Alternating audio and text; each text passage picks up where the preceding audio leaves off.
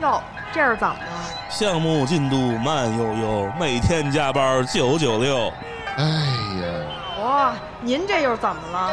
市场宣发目标大，成本不够也抓瞎。别唉声叹气了啊！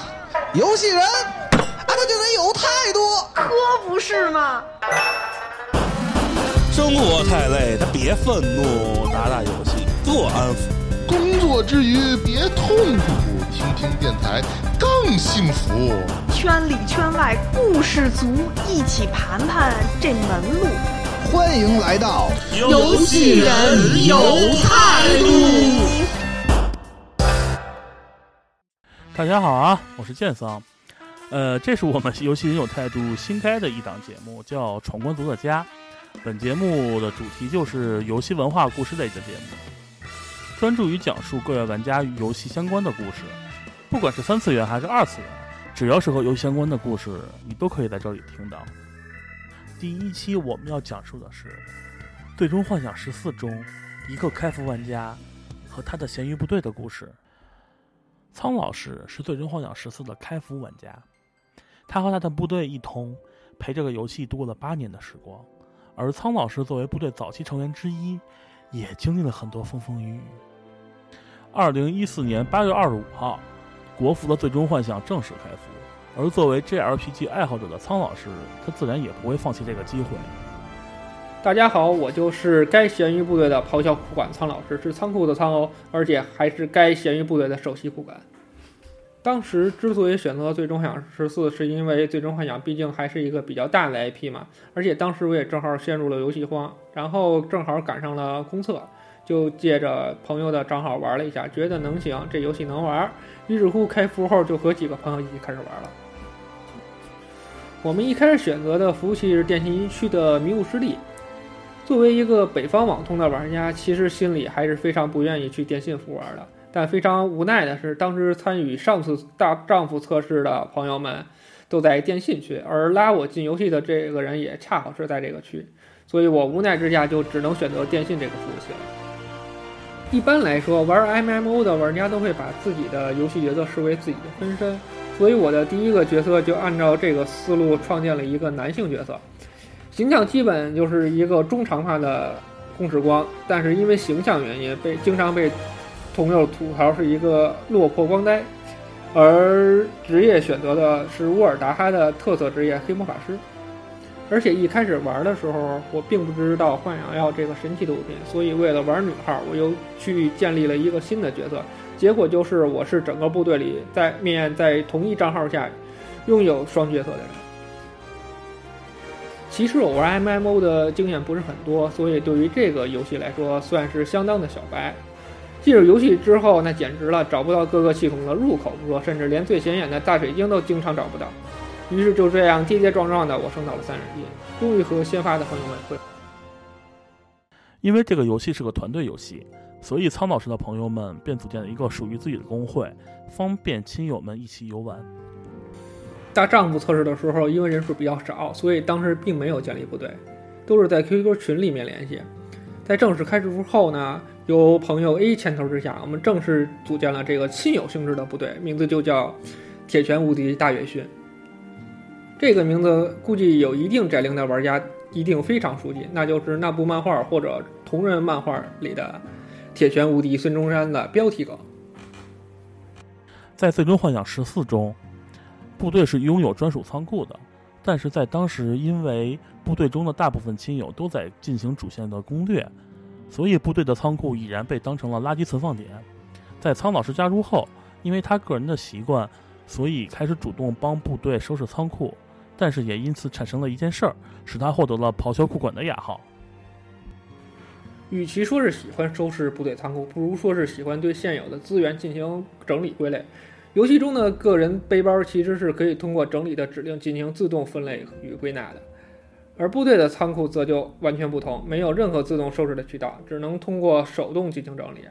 我因为个人有一点强迫症，所以每次使用部队仓库的时候，如果发现了储存的东西又乱了，我就会立刻进行整理。但是吧，这帮人不讲武德，每次收拾完了之后呢，过两天上线再看的时候，绝对发现又乱了。就这么往复几次之后，我终于憋不住了，直接在部队频道里大喊：“谁又把仓库弄乱了？”后边还追加了 N 个惊叹号。于是经过几次之后，我就获得了“咆哮库管”这个称号。众所周知，在当年网通和电信之间的互联并不像现在这么顺畅。而作为网通玩家，在电信服务器游玩，很多时候其实都算是备受煎熬。但其实，在当时还有另外一个网络新贵，那就是传说中价格便宜，但是完全没有人待见的移动宽带。而苍老师的部队中，恰好就有这么一个人。我们部队里有一个亲友玩的是治疗职业的白魔术师，他作为一个上海土著，居然用使用的是移动宽带，而且还是在一四年时的移动宽带。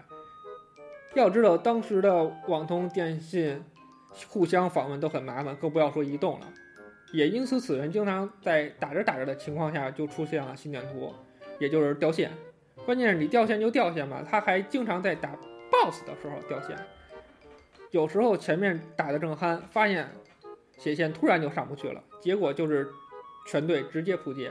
等复活了再一看，才发现这个家伙直接掉线了。久而久之，我们部队里面就增加了一条默认守则。就是只要这货在场，无论是否因为他团灭，只要灭了，那就是他的锅。在二点零的时期，其实游戏中有一条大家都心照不宣的规矩，就是不论打什么本都要去看攻略做功课，这样才能不给其他玩家添麻烦。而苍老师则是完全的另类，也因此被部队中其他的亲友吐槽了很久。刚开服的时候，因为大家都是新手嘛，所以打副本的时候几乎每个人都会去看攻略，而我呢。我对玩游戏的理解就是靠我自己过本，都是靠死亡的堆积来攻略的，用任务体来记忆的。其实，在小型副本死人还好，但是在大型困难本的时候，则会因为机制更复杂了，导致一些有时候无法单纯的凭借当时的经验水准去打。于是乎，每次团灭或者吃了技能，总会被问你到底有没有看攻略。当然，我也很自信的说没有。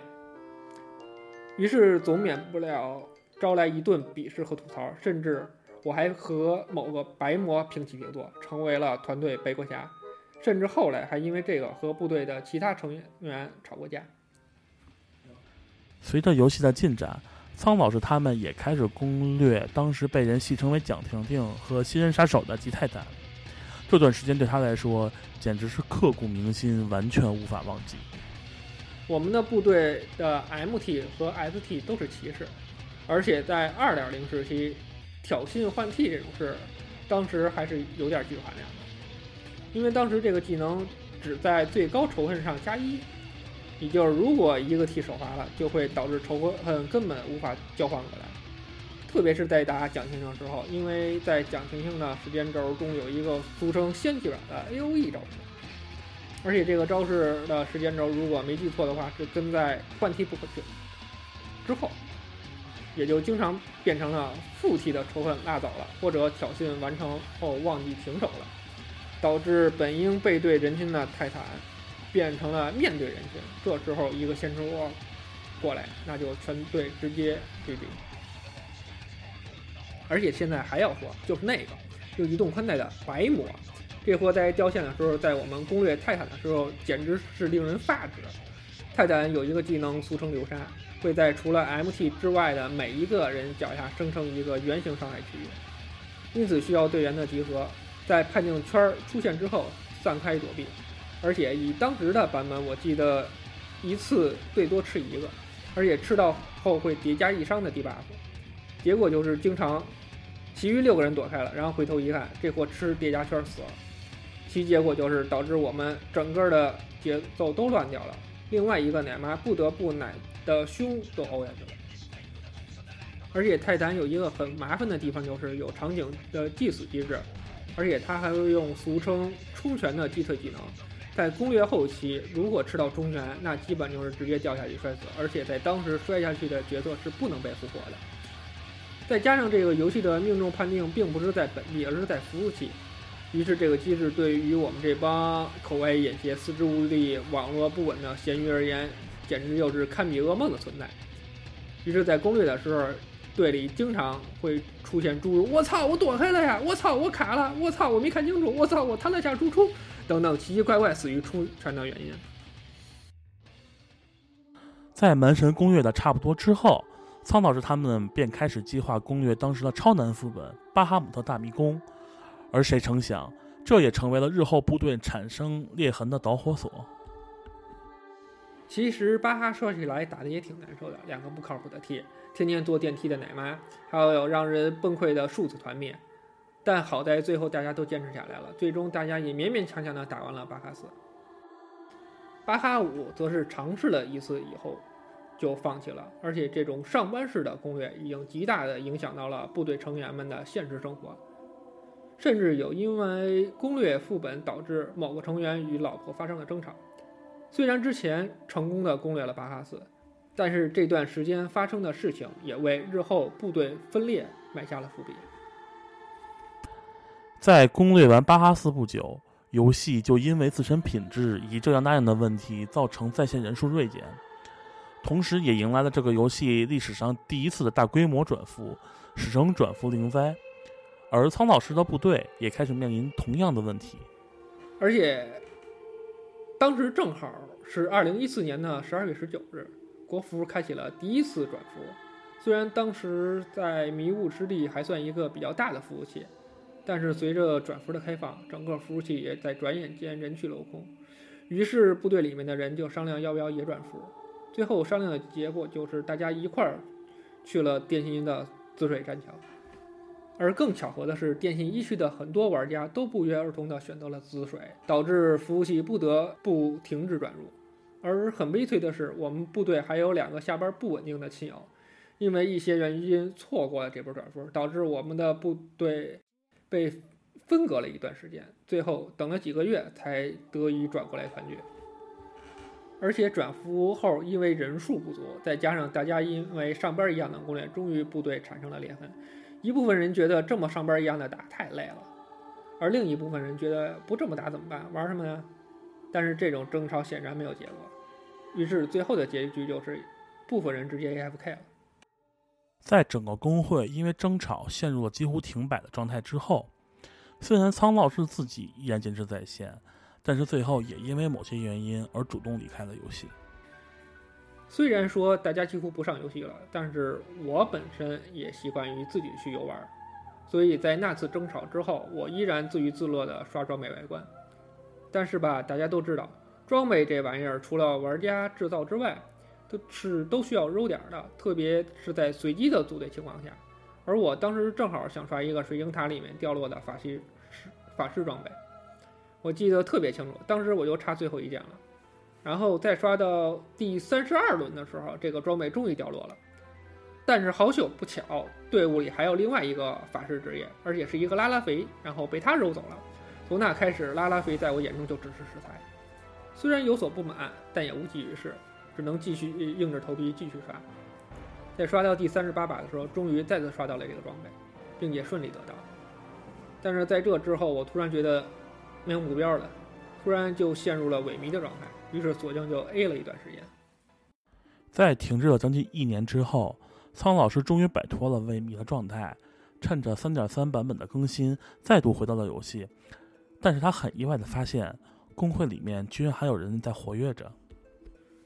我当时上游戏，突然发现工会不但没有解散，反而还有几个常客经常上线。虽然整体来说这个工会大家还是各玩各的，但是因为有人经常上来，所以也可以阻止一些。副本的攻略，而且这个时候大家变得也看得开了，死就死，不要求什么进度了，就是玩儿。也因此，这些人逐渐熟络了起来，而之前原本的亲友群也因为大家又有了共同的话题而越发热闹，而且很意外的，也间接的促成了另外一些人的回归。玩着玩着，突然发现整个部队又能凑出八个人去攻略高难副本了，也算是个意外的小惊喜吧。而且这八个人也算是我们后来部队的核心成员了。虽然在回归后发生了许多让人惊喜的事情，但是在这同时也发生了一件令人难过的事：苍老师他们的某个亲友却突然消失，再也无法联络上了。就是我们有个算是亲友吧，是一个傻萌傻萌的妹子，我们一般叫她九远。其实她一开始跟我并不熟悉，而是亲友的亲友，因为一块玩嘛，所以就慢慢的熟悉了。其实她也不是我们部队的，算是编外成员吧。不过我们依然一起玩，甚至她还愿意陪我们开荒各种副本。但是因为整个副本呢过于悬疑，后来有一次终于惹怒，或者说是因为他极强的好胜心被触发了，所以和我们大吵一架之后离开了群友群，也算是断了联系。之后就是转服灵在了。我们都不约而同的选择了紫水，但当时因为断了联系，所以我们都不知道。直到有一次排随机本，进本之后突然发现了熟悉的名字，后来才发现双方都来到了紫水。而且这个妹子还特别傲娇地说：“你们为什么要尾随我？”当时我们笑了，只能感慨这就是缘分。后来有一天，突然有人问我说：“九远，你最近看到了吗？”后来我才发现，好像的确很久没看到她了。于是我便特意找了一下之前留下的联络方式，突然发现这妹子已经很久没有出现了，所有的消息都断绝了，好像整个人人间蒸发了一样。于是我当时给她留言了，但是到现在都没有回复。现在想想看，大概这个妹子真的是出现什么意外？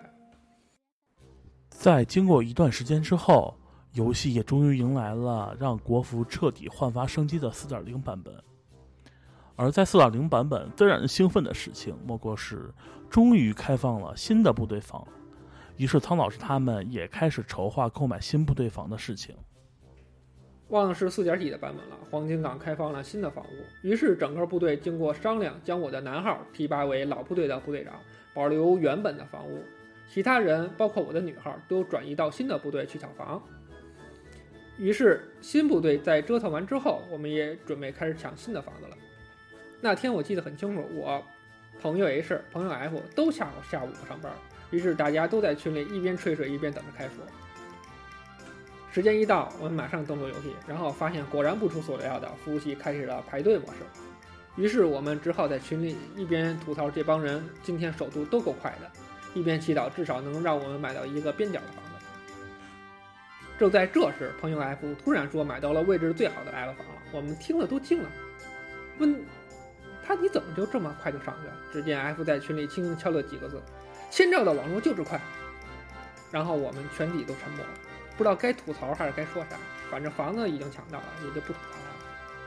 在四点 X 的中期，苍老师他们终于不想再这么闲鱼下去了，于是准备尝试对部队进行扩招，招募几个活人活跃下部队。其实我们在核心成员复活后，一直盘算着要不要招募工会成员盘活工会。于是，在某日终于决定开始招募。其实整体来说，招募还是很顺利的，招募到了几个新成员。但即使这样，也无法改变我们是一群咸鱼的现状。我们还是放了新成员的鸽子。让我印象最深的是招募了一个小姑娘，人家满心欢喜地进入了部队，并且试图融入我们。结果大家依然非常咸鱼，就是随便带带人家打打小副本什么的。结果玩一段之后，这个小姑娘的进度甚至比我们这群开服老玩家的进度还要快。不到一个月的时间，人家甚至把零式副本都基本完成了。于是不出所料的小姑娘最后终于忍受不了我们的咸鱼度，连个招呼不打就走了。